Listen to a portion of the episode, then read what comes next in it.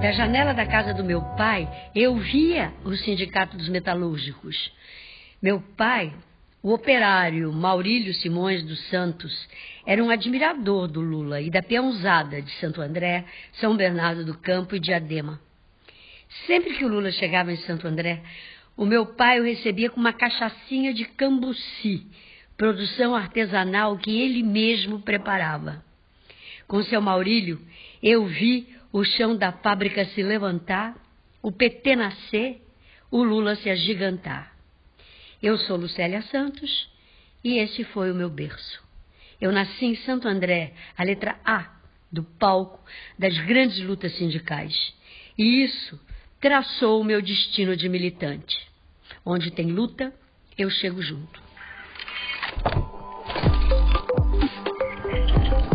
Eu sou Duda Meirelles e este é o Seguir Esperneando, o podcast da Lucélia Santos, em parceria com a revista Chapuri, espaço de resistência em defesa da democracia, dos direitos humanos, do meio ambiente e de todas as causas justas.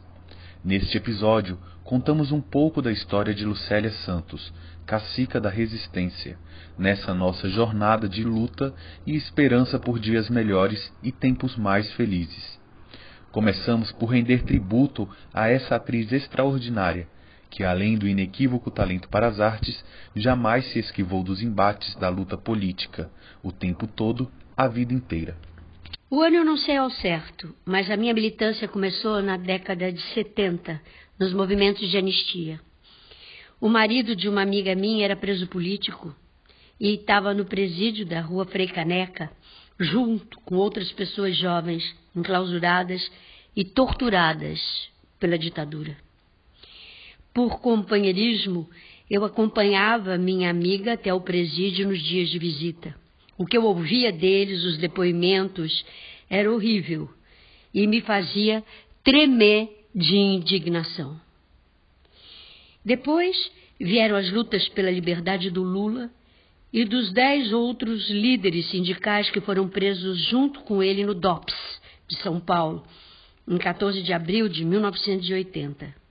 Lula foi enquadrado na Lei de Segurança Nacional e ficou preso 31 dias por promover o movimento dos metalúrgicos e, segundo os agentes da ditadura, incitar publicamente a subversão da ordem político-social.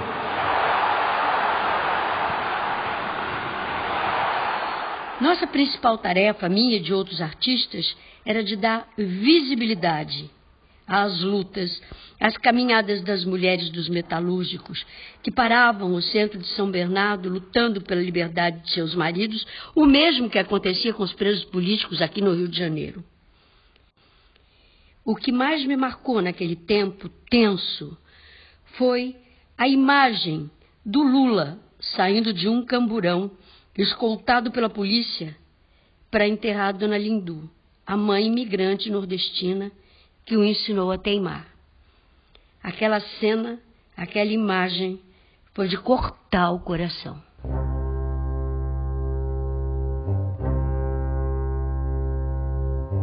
A primeira vez que Lucélia Santos subiu em um palanque foi durante o movimento das Diretas Já. Entre os últimos meses de 83 e abril de 84, Lucélia se juntou ao Brasil que foi a luta pela aprovação da emenda Dante de Oliveira, em defesa do voto direto para presidente da República, proibido durante os 21 anos da ditadura. No dia 25 de abril, data em que a emenda foi votada no Congresso Nacional, lá estava Maria Lucélia dos Santos, em Brasília, depois de rodar o Brasil inteiro gritando por diretas já. Para mim, o momento mais emocionante do movimento Direta Já foi o comício da Candelária que reuniu mais de um milhão de pessoas no dia 10 de abril de 1984 na Avenida Presidente Vargas, no Rio de Janeiro. Ali, junto com Lula, Brizola, Tancredo Neves, Ulisses Guimarães, estudantes, sindicalistas, intelectuais e toda a minha companheirada da classe artística, foi impossível não se emocionar quando Fafá de Belém cantou Menestrel das Alagoas, a canção de Milton Nascimento e Fernando Brant, em homenagem ao imprescindível senador Teotônio Vilela, morto no auge da luta em novembro de 1985. 43.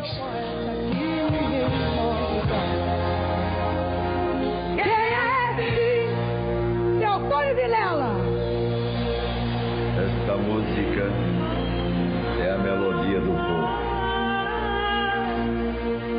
Sinto-me dentro dela. É certo que a emenda Dante de Oliveira foi rejeitada porque não alcançou os dois terços dos votos necessários para garantir a volta da democracia. Mas também é certo que aquela mobilização incrível apressou o fim da ditadura, que se concretizou com a eleição, ainda que indireta, de Tancredo Neves para a presidência da República no dia 15 de janeiro de 1985. Lucélia Santos participou ativamente de todas as campanhas do Lula para presidente da República.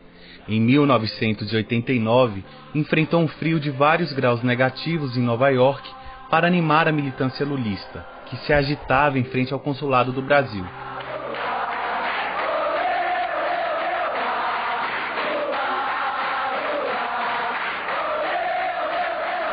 Nas outras campanhas todas, Lucélia mobilizou apoios e pediu votos para o primeiro candidato operário, que foi eleito presidente do Brasil em 2002.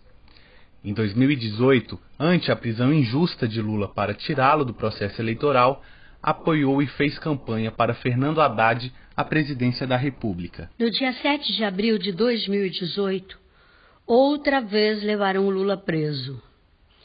Firme e sereno, carregado nos braços do povo, eu vi o Lula deixando o sindicato de São Bernardo para cumprir pena no Paraná.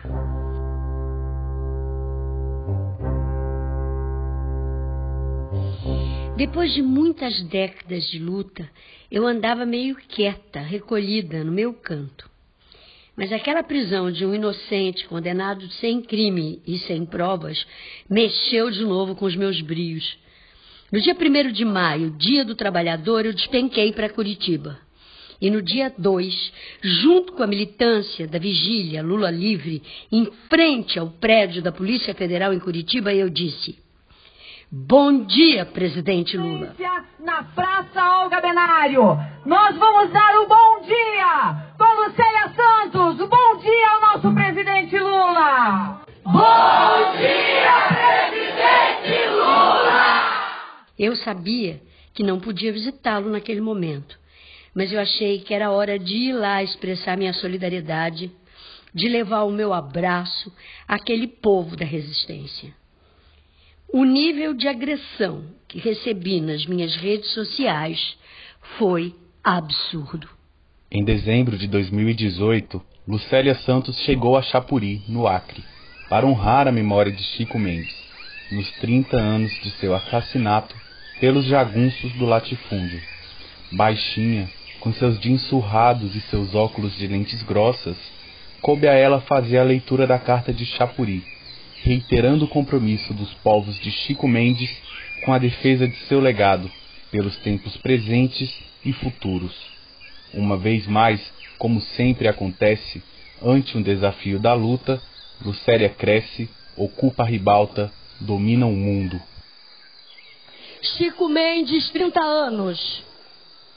Uma memória a honrar, um legado a defender.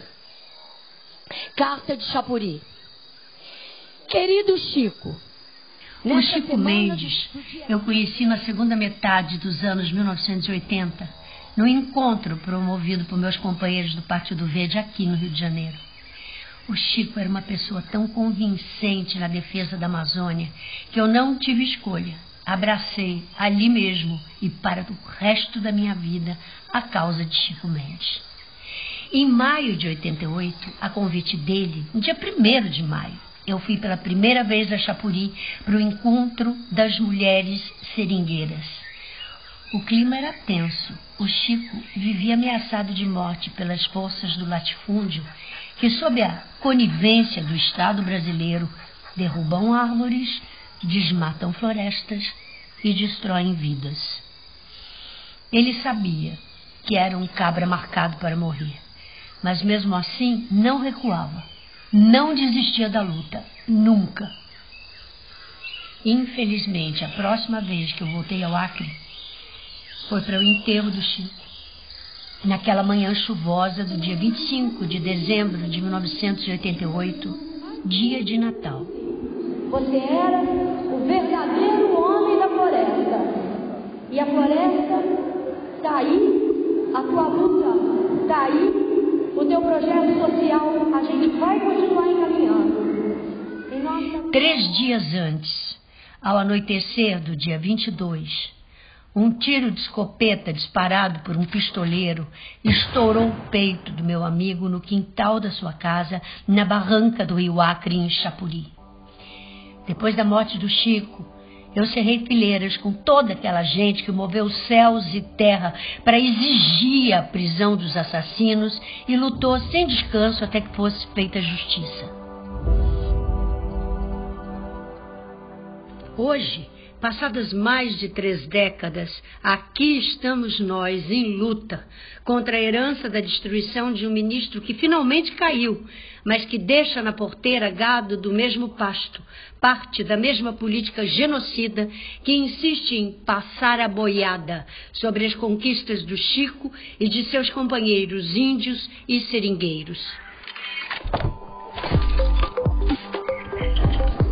No começo de 2020, a pandemia do novo coronavírus virou o mundo de ponta cabeça.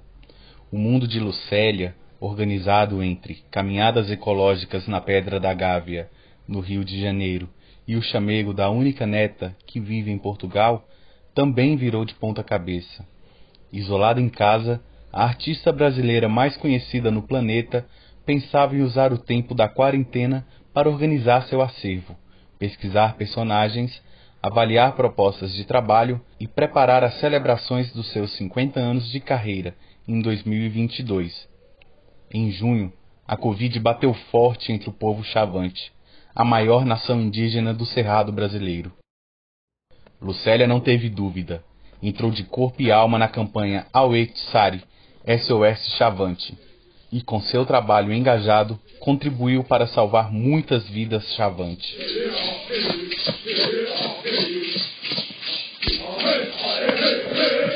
Depois de passar meses mobilizando artistas para gravar vídeos, ligando para Deus e o mundo em busca de doações e fazendo lives praticamente toda semana para ajudar o povo chavante, eu pensei que talvez pudesse tirar um tempo para descansar e cuidar de mim.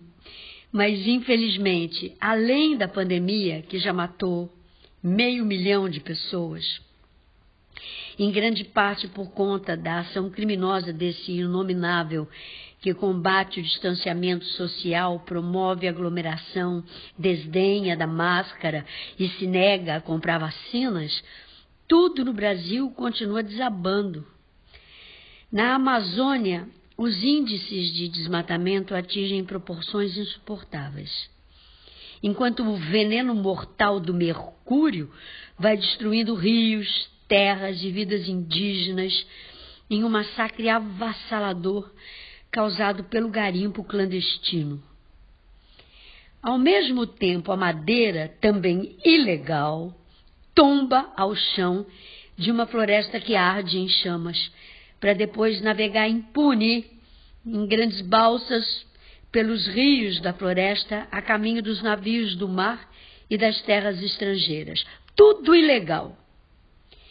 Em Brasília, a sanha enlouquecida da privatização vai retirando direitos e entregando de bandeja o patrimônio do povo brasileiro aos donos anônimos do capital internacional. No Congresso Nacional, as bancadas do boi e da bala se unem para reduzir as reservas ecológicas e tirar dos povos indígenas o pouco que lhes resta de suas terras originárias.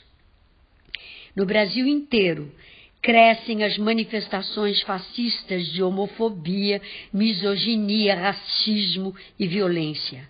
Matam-se, principalmente e em números alarmantes, as pessoas pobres e pretas.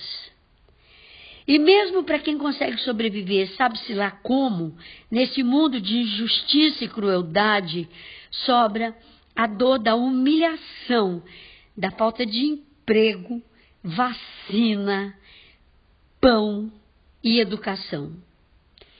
Então, como eu penso que quem tem voz tem que falar, diante dessa conjuntura que me inquieta, me indigna e me rasga o coração, eu me coloco mais uma vez nessa luta para, por meio desse podcast, fazer o que eu sempre fiz: seguir esperneando.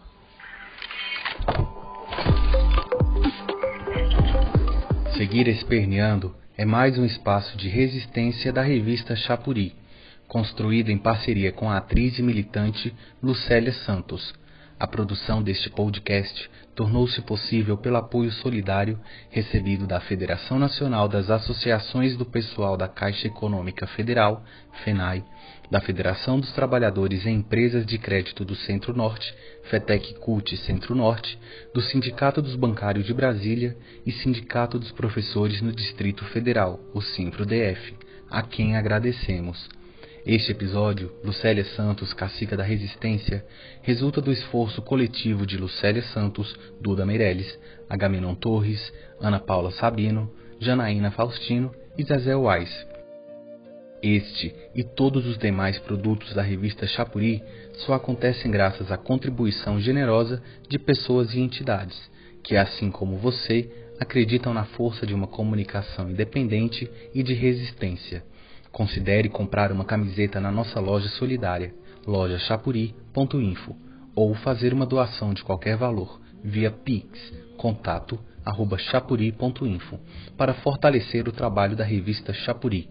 Com mais recursos disponíveis, teremos melhores condições de produzir lindos podcasts, ampliar a divulgação do nosso trabalho e, principalmente, fazer com que ele chegue 100% gratuito a milhares de ouvintes nesse nosso Brasil tão precisado de informação e de coragem para seguir sonhando e seguir lutando. Confira a matéria com o texto original deste episódio no site da revista Chapuri, www.chapuri.info. Siga Lucélia Santos nas redes sociais, arroba Lucélia Santos Oficial. Até o próximo episódio do nosso Seguir Esperneando.